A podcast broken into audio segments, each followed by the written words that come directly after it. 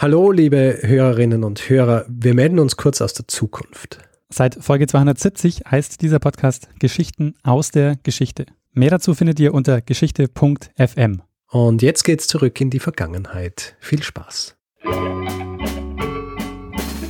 Lernen ein bisschen Geschichte. Lernen ein bisschen Geschichte, dann werden Sie sehen, Herr Reporter, wie das sich damals entwickelt hat. Wie das sich damals entwickelt hat. Hallo und herzlich willkommen bei Zeitsprung, Geschichten aus der Geschichte. Mein Name ist Daniel. Und mein Name ist Richard. Ja, wir sind zwei Historiker und wir erzählen jede Woche eine Geschichte. Und wenn ich sage jede Woche, meine ich wirklich jede Woche, nämlich ja. seit, seit 67 Wochen. Ja, das ist die erste Folge 2017, Richard. Ähm, und wir haben vorhin festgestellt, dass es jetzt schon Zeitsprünge mit ähm, drei unterschiedlichen Jahreszahlen gibt. 2015, 16 und jetzt auch 17. Richtig, also drei Jahre Zeitsprung. Wir feiern heute drei Jahre Zeitsprung. Quasi. Quasi. Ja, müssen wir Geschichte erzählen, oder? Oder dürfen wir? Nee, Sollen nicht wir? wir, du. Ich, okay. Und ich werde ähm, heute eine Geschichte erzählen, ja. Ich, ich denke, es, man kann sagen, aus einer Bindestrichgeschichte. Mhm. Heute geht es um Architekturgeschichte. Oh, okay. Architekturgeschichte. Und eigentlich habe ich es anders äh, geplant gehabt, dass ich es jetzt sehen werde, aber ähm, das Ding ist, dass ich ja ähm, oft eine Geschichte anfange indem ich ähm, über eine bestimmte Person spreche. Und heute willst du mal äh, über ein Gebäude sprechen. Na, heute spreche ich wieder über Person. Mal was ganz anderes, ne? ja, und ähm, so als äh, quasi Einstimmung, äh, beziehungsweise es geht eigentlich eh nur um diese Person. Es geht nur um diese Person, aber die äh, Bedeutung, die diese Person für uns hat, äh, beziehungsweise für die Welt, in der wir leben, die wird erst später klar. Ich werde mal anfangen, ja. Äh, wir sprechen heute über eine Person, die wurde als Andrea di Pietro della Gondola geboren. Mhm. Ja? Du ähm, hörst an, an meiner makellosen Aussprache, dass es sich höchstwahrscheinlich um jemanden aus Italien handeln muss. Das wäre zumindest meine erste Vermutung gewesen. Richtig.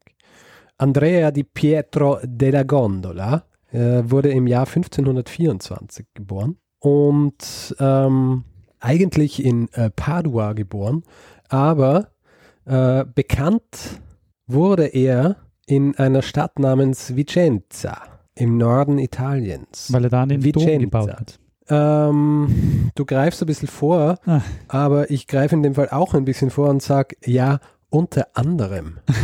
okay, habe ja. ich ja gut geraten. Ne? Das war jetzt wirklich ja. Zufall. Gut geraten. Äh, also Basilika eigentlich, ja. Auf jeden Fall, ähm, ursprünglich, ja, ist dieser Andrea Di Pietro della Gondola, ähm, war Steinhauer, ja. Hat eine Steinhauer-Ausbildung gemacht ähm, und äh, ist mit, mit 16 Jahren schon nach Vicenza gekommen. Ähm, hat dann dort ähm, zwölf Jahre lang Steinmetz gelernt, hat auch geheiratet und im Jahr 1536 lernt er einen Aristokraten namens Gian Giorgio Trissino kennen. Dieser Aristokrat war recht einflussreich in dieser Stadt und äh, war auch so ein bisschen ein Mäzen. Ja? Also Mäzen nicht wirklich, weil Mäzen damit äh, assoziiert man ja meistens jemand, der die, die Künste unterstützt. Er war mehr jemand, der generell Personen unterstützt in ihrer Ausbildung auch. Ja? Und so hat er es auch mit, äh, mit diesem Andrea gemacht, äh, weil er in ihm erkannt hat, ein gewisses Talent. Ja, und er hat seine Ausbildung in Fächern wie, ähm, wie Geometrie und Mathematik unterstützt und finanziert und ähm, hat ihm dann auch, ähm, wie man das halt damals so gemacht hat, äh, einen neuen Namen gegeben. Und dieser Name, den er ihm gegeben hat, das ist der, unter dem man ihn heutzutage kennt. Äh, und zwar hat er ihn Palladio genannt. Ah, Palladio. Palladio. Kennst du Palladio? Also zumindest vom Namen her ja, ohne dass ich mhm. jetzt äh, genauere Details nennen könnte. Mhm.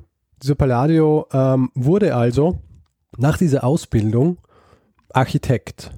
das ist deshalb schon sehr außergewöhnlich, weil um diese Zeit rum, ja, also so 16. Jahrhundert, ähm, hat sowas wie Architekten per se äh, nicht gegeben. Ja.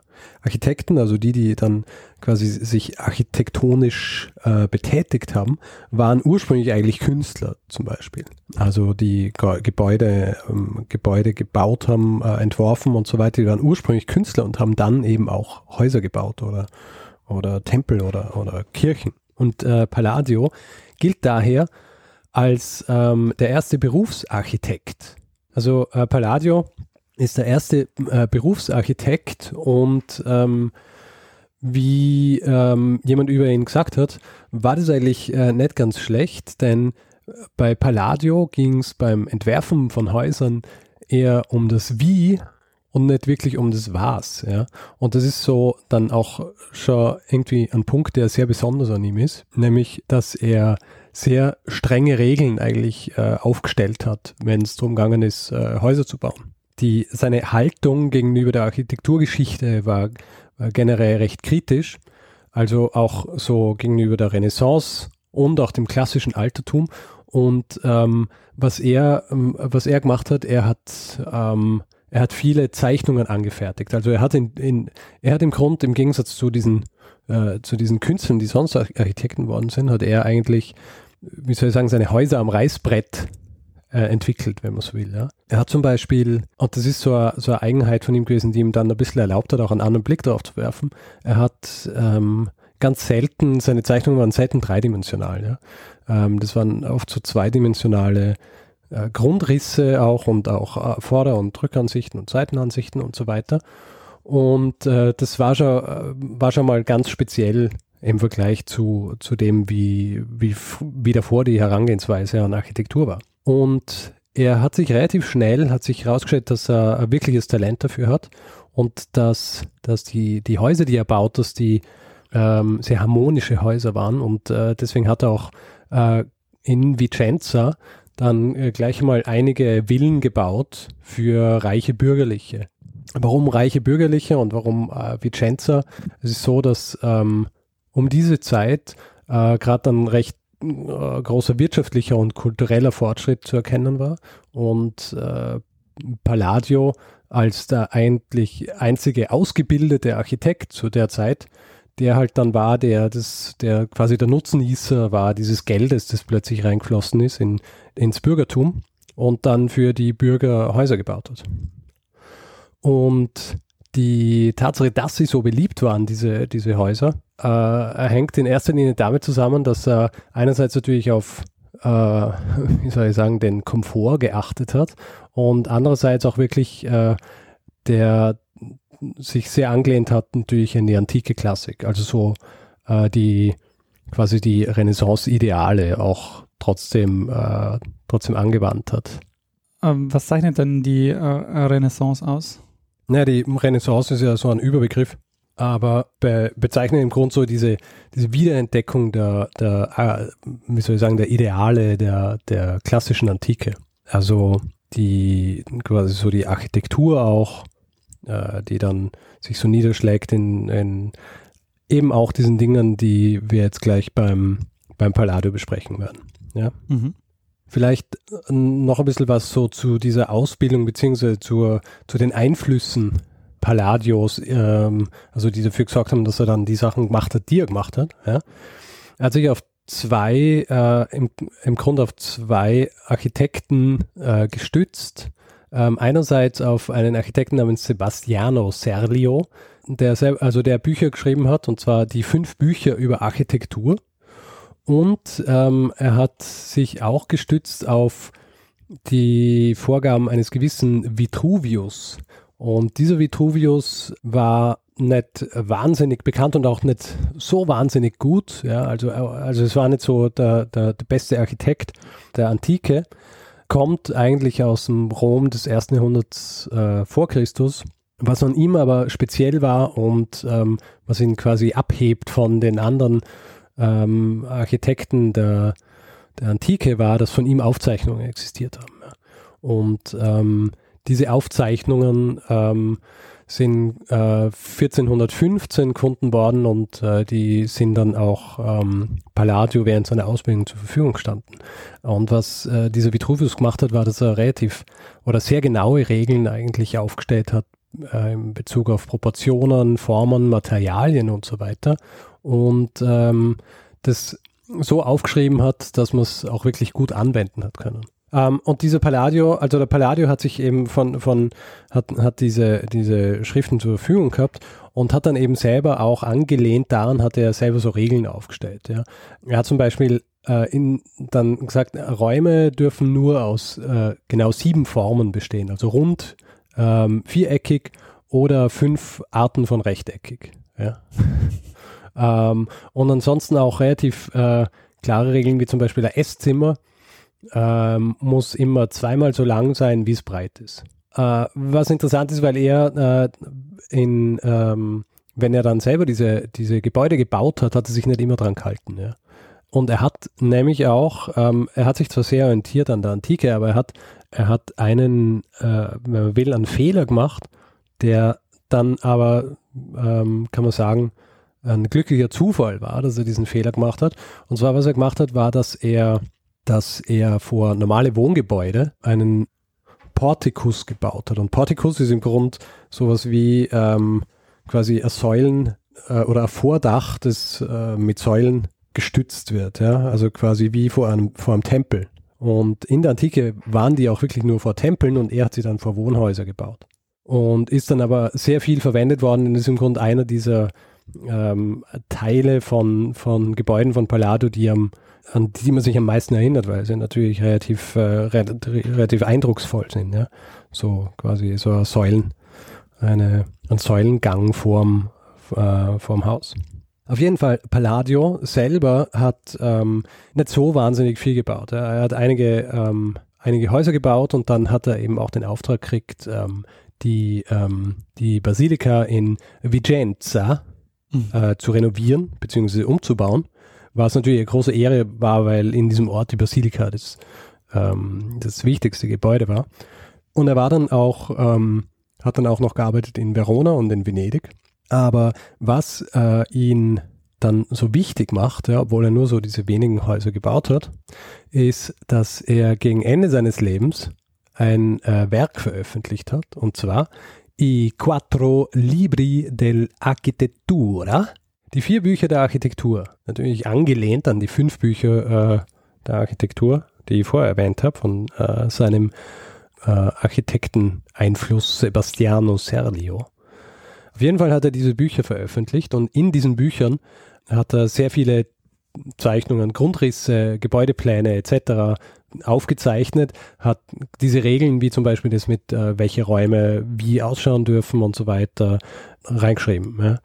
Und ähm, dieses Buch, äh, beziehungsweise diese vier Bücher sind dann, nämlich ungefähr 20 Jahre nach seinem Tod, ähm, hat ein britischer Architekt namens Inigo Jones, der als einer der bekanntesten britischen Architekten dieser Zeit gilt, hat diese, diese Bücher entdeckt, als er in, als er in Italien war. Und er hat, äh, hat die gelesen und war absolut fasziniert davon und ähm, als er dann nach einigen Monaten zurück nach England zurück, also zurück nach England äh, kam, hat er sofort angefangen, Gebäude zu bauen, die auf diesen Zeichnungen und auf diesen Büchern von Palladio basiert sind. Ja.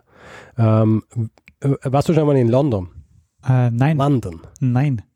Du, du, warst doch nie in London. Also ich muss sagen, London ich, war einmal in, ähm, am Flughafen Heathrow Mhm. weil ich nach Oxford gefahren bin. Das war quasi ein sehr kurzer Aufenthalt. Okay. Für alle, die schon mal in England waren, äh, beziehungsweise in London waren und am Trafalgar Square waren, äh, da gibt es eine Kirche, die heißt St. Martin in the Fields und diese Kirche ist von Inigo Jones gebaut worden. Und diese Kirche ist im Grund ähm, gebaut nach ähm, den Prinzipien von Palladio, also ähm, äh, quasi Renaissance artig mit diesem, mit einem riesigen äh, Portikus, also diesen, diesen überdachten Säulen, äh, äh, mit diesem ganz berühmt, wie man es auch von quasi Tempeln und so auch kennt, mit diesem äh, quasi überdachten Vorplatz mit Säulen und ähm, das ist interessanterweise und äh, da greife ich jetzt auch schon ein bisschen vor, aber das ist ein Stil, der sich äh, über die Jahrhunderte weitergetragen hat und zwar nicht nur in England, sondern auch äh, dann weiter zum Beispiel in die USA. Ja? Also wenn man zum Beispiel jetzt, äh, jetzt auch glaube ich noch, ja? in den USA, äh, Südstaaten, äh, gibt es Kirchen, die genau nach dem gleichen Prinzip gebaut sind, nur sind sie ungefähr ein Zehntel so groß und aus Holz. Ja? Aber äh, haben quasi das gleiche Dach, haben auch den Turm äh, so ein bisschen nach vorversetzt und äh, haben dann auch quasi in, in Amerika nennt man es dann Porch, quasi so diesen, diesen vorderen Teil und die Säulen sind halt in Wirklichkeit nicht Säulen, sondern sind ähm, Holzpfosten, die dann das Dach aufhalten, aber die, äh, die Struktur des Gebäudes ist im Grunde äh, so wie die Struktur der äh, Kirche, die am Trafalgar Square steht. Auf jeden Fall, äh, Inigo Jones hat angefangen, diese, diese Palladio-Gebäude ähm, zu bauen und das ist so beliebt worden, dass dann bald ähm, ein äh, Begriff geprägt worden ist, nämlich der Anglo-Palladianismus. Ja? weil in England angefangen worden sind, also so viele dieser Häuser gebaut worden sind. Es ist halt viel, ähm, sie haben es nach diesen Plänen gebaut und man muss natürlich dazu sagen, dass die das Vicenza in äh, Italien, das, das Klima natürlich anderes als es in England ist. Ja. Das heißt, es war ein bisschen Trial and Error. Also sie haben gemerkt, man kann es halt eins zu eins machen. Deswegen eben Anglo-Palladianismus, weil sie natürlich die ähm, die äh, Zeichnungen und so weiter verwendet haben und die grundlegenden Strukturen, aber gewisse Dinge dann einfach äh, an, anpassen haben müssen, um sie tauglich zu machen für, ähm, für das Klima in England. Also nicht ganz so offen alles, sondern auch ein bisschen geschlossener und so weiter. Und ähm, dieser Anglo-Palladianismus, dieser, dieser Stil, der ist dann auch äh, später dann übergegangen in einen Stil, den äh, nennt man den Georgian Style. Ja? Georgian, Georgian, Style of Architecture. Georgian, benannt nach äh, King George, ja. Ah. Und ähm, also King George I., der im Jahr 1714 zum, äh, also gekrönt wurde. Und ähm, dieser Stil, ähm, der Stil, der hat sich lange gehalten in England. Ja. Also in diesem Stil äh, sind wahnsinnig viele Häuser gebaut worden. Und in den USA äh, war es so, dass der dass George ja durch den Unabhängigkeitskrieg nicht wahnsinnig beliebt war. Deswegen ähm, haben sie diesen Stil äh, umbenannt und haben ihn Colonial genannt. Also der Kolonialstil äh, in den USA ist im Grund der Georgian Style aus äh, Großbritannien, der im Grund äh, ein Palladianismus ist in das erste Haus, das nach den Plänen Palladius dann in den USA gebaut worden ist, äh, ist in, äh, in South Carolina gestanden. Und ähm, wir kennen das natürlich auch, also jeder, der irgendwie ähm, entweder schon mal dort war oder auch ähm, äh, so äh, Bilder kennt davon, äh, Gemälde oder auch Filme etc. Diese Häuser von den Plantagen sind auch in diesem Stil gebaut, also mit Säulen und quasi Neo-Renaissance und ähm, vielleicht nicht einmal wirklich in, in, äh, im Palladio-Stil, äh, beziehungsweise nach den Plänen von Palladio, aber zumindest in dem Stil. Und man hat halt geschaut, dass man viele Säulen unterbringt, weil dann hat das Ganze natürlich noch größer und herrschaftlicher gewirkt.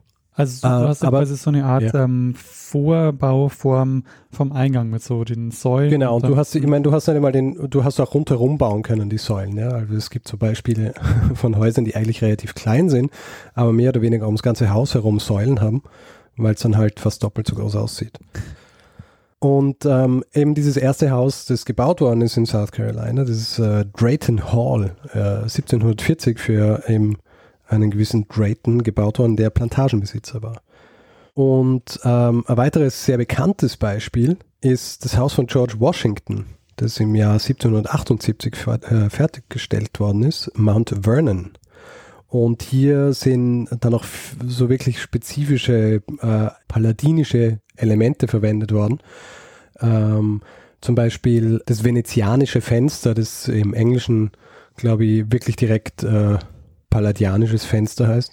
Ähm, das äh, zeichnet sich dadurch aus, dass man quasi in der Mitte ein hohes äh, oben äh, rundes Fenster hat und dann rechts davon zwei kleinere Fenster und das Ganze hat dann so einen spitzen Giebel. Ähm, also ich weiß nicht, ob ich es jetzt gut beschrieben habe, aber wenn du das siehst, dann erkennst du es und dann erkennst du es auch als ein, als ein Element, das, ähm, das immer wieder vorkommt in diesen, in diesen klassischen Gebäuden. Also du hast es gut beschrieben, weil ich habe es äh, jetzt auch gleichzeitig gegoogelt und äh, schaue mir dieses Haus gerade an. Das ist wirklich sehr, sehr typisch. Und das ist auch ja. was, äh, wenn man das sieht, ähm, also das, deshalb finde ich das ist auch super spannend, weil wenn man das sieht, dann erkennt man das als Element, aber mir war das nie bewusst vorher. Aber ja, das ist ein ganz, ja. ganz bekanntes äh, Stilmittel. Und ähm, die, die Tatsache, dass Palladio so beliebt war, hat und auch so über Jahrhunderte so beliebt war und so viele unterschiedliche Stile quasi so mitgeprägt hat, ja, ist äh, eben der Grund dafür, dass lange Zeit in den USA und auch heute noch ähm, im Grunde äh, viele Häuser und viele, viele äh, Schulen und äh, Büchereien und, und, und Verwaltungsgebäude etc. in diesem, in diesem äh, Stil gebaut werden und im Grunde äh, gebaut werden nach Vorlagen von Palladio. Wenn es äh, gibt so ein paar Beispiele, zum Beispiel, ähm, also das Weiße Haus, ja, so wie wir es heute kennen, ist im Grunde ähm, Palladio. Ja. Dann äh, der Reichstag in Berlin zum Beispiel, ja, ist auch ähm, Palladio und ansonsten muss man sich im Grunde nur in, in den USA umschauen, in einer Stadt, in einer größeren und im, im Grunde alle, ähm, alle größeren so Verwaltungsgebäude oder Schulen oder Bibliotheken etc. sind höchstwahrscheinlich nach Plänen von Palladio gebaut. Und ein großes Beispiel oder ein bekanntes Beispiel, das auch ein bisschen tragisch ist, ist das Haus von Thomas Jefferson. Mhm.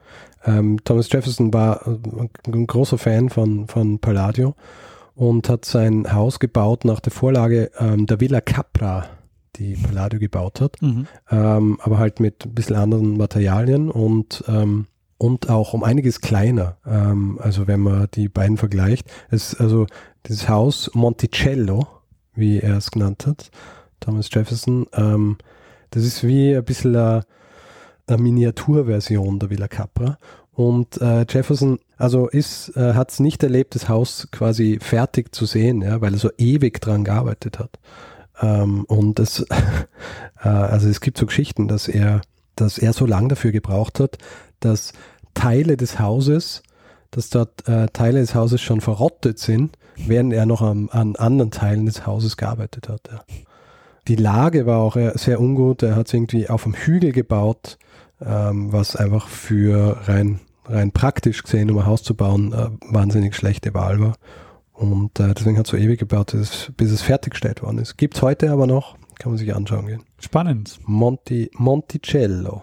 Ja, äh, was ist vielleicht noch, was ist eigentlich aus Palladio geworden, ja, nachdem er dieses Buch geschrieben hat, ähm, beziehungsweise während er das Buch geschrieben hat. Also er ist 1579 ist er dann nach Vicenza, nachdem er vorher eben in Venedig war zum Beispiel, äh, ist er zurückgekehrt, hat dort dann noch ähm, seinen letzten öffentlichen Auftrag ausgeführt, nämlich das äh, Teatro Olimpico.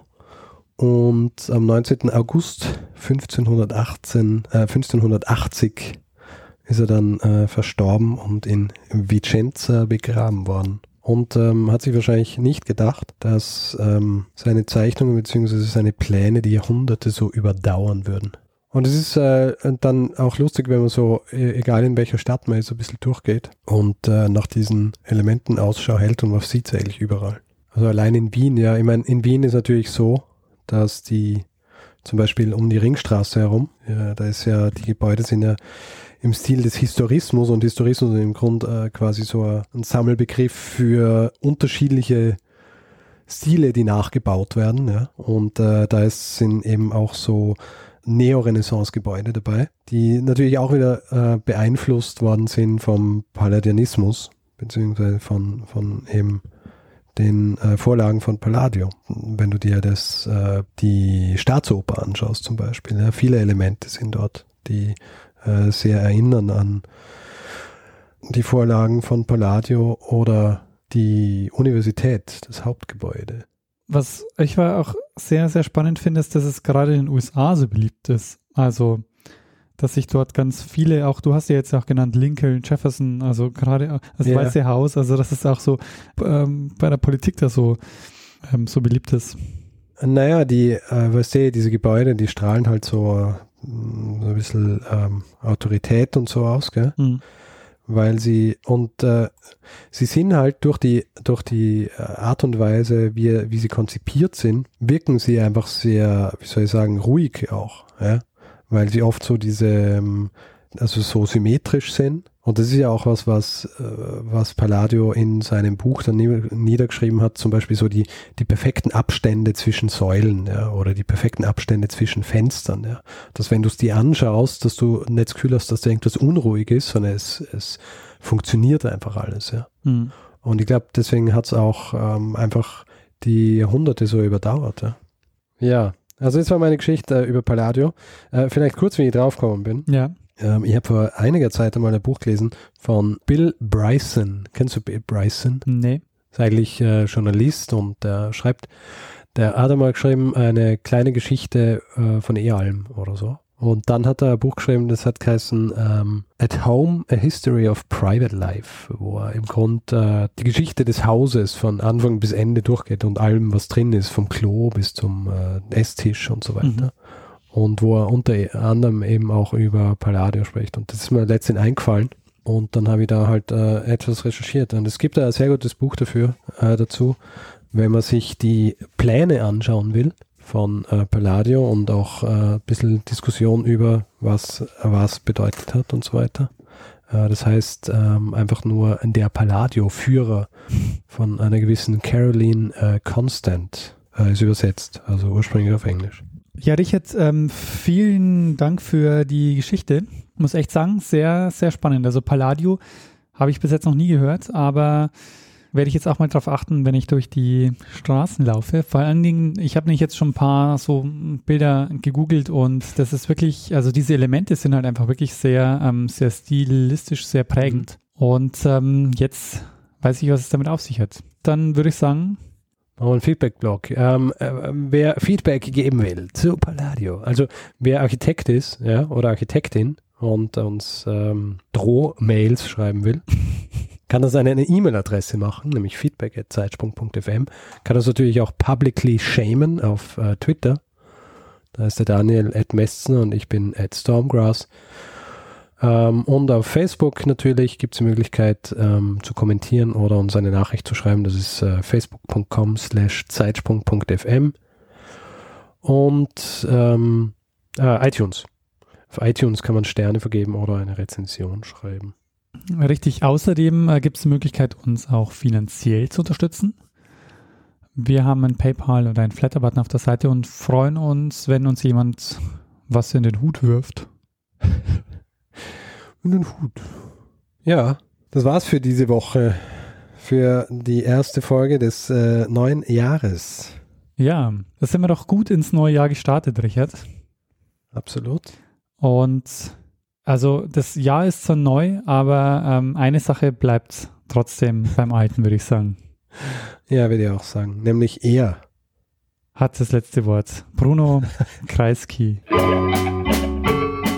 Lernen ein bisschen Geschichte. Lernen ein bisschen Geschichte, dann werden Sie sehen, der Reporter, wie das sich damals entwickelt hat. Wie das sich damals entwickelt hat. Ich bin da jetzt in den aktuellen Debatten nicht drin, aber ist es nicht so, dass es bei der Architektur auch heute noch so, äh, so ein Zwischending gibt? Auf der einen Seite ist es eine Ingenieursausbildung, aber auf der anderen Seite auch eine künstlerische Ausbildung? Ja, ja. Also in Wien zum Beispiel kann man ja Architektur auf der Technischen Universität studieren oder auf der ähm, ähm, Universität für angewandte Kunst. Hm. Also ich glaube, die äh, diese, das gibt schon noch immer, ja. Auf der Technischen Uni lernt man dann halt äh, äh, Statik und auf der angewandten nicht. Da ist die Frage, wen würde ich engagieren für mein Haus? Naja, du, den von der angewandten und den Statiker. Ja, genau. Ja. Aber jetzt haben wir alle, jetzt haben wir alle Architekten beleidigt. Weil egal, wo er die Ausbildung gemacht hat, wir haben es gerade geschafft, beide zu beleidigen. Stimmt. Sehr gut.